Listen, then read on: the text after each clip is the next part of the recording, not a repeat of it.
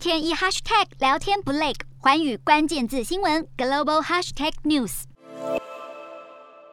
现年七十三岁的翁山苏姬被缅甸军政府控告，罪名包括与外国势力勾结、违反官方保密法、腐败，还有选举舞弊。翁山苏姬面临超过一百年的刑期，相关控罪本来会在二十五日宣判，但是军政府法院却延后了判决。翁山苏姬之前已经因为煽动反对军队、违反防疫规则以及违反电信法等罪名被判刑六年，也因此无法参加二零二三年的选举。翁山苏姬常年为缅甸民主奋斗，长期被军政府软禁，因此成为二十世纪末年争取民主的象征。然而，一度当上缅甸文人政府实质领袖的翁山苏姬，却因为执政期间纵容缅甸军人对穆斯林族群罗兴亚人的种族清洗，不得不在二零一九年亲自前往海牙国际法庭的听证会上为自己辩护。然而，以佛教徒占大多数的缅甸人民依然爱戴翁山苏姬。军方二零二一年发动政变，推翻翁山苏姬的政权。当时，许多不满军方的民众还组织民兵示威反抗，结果被军方血腥镇压。作为一个佛教国家，缅甸不知道何时才能理性的进驻逐政治。权力走出血腥杀戮的循环。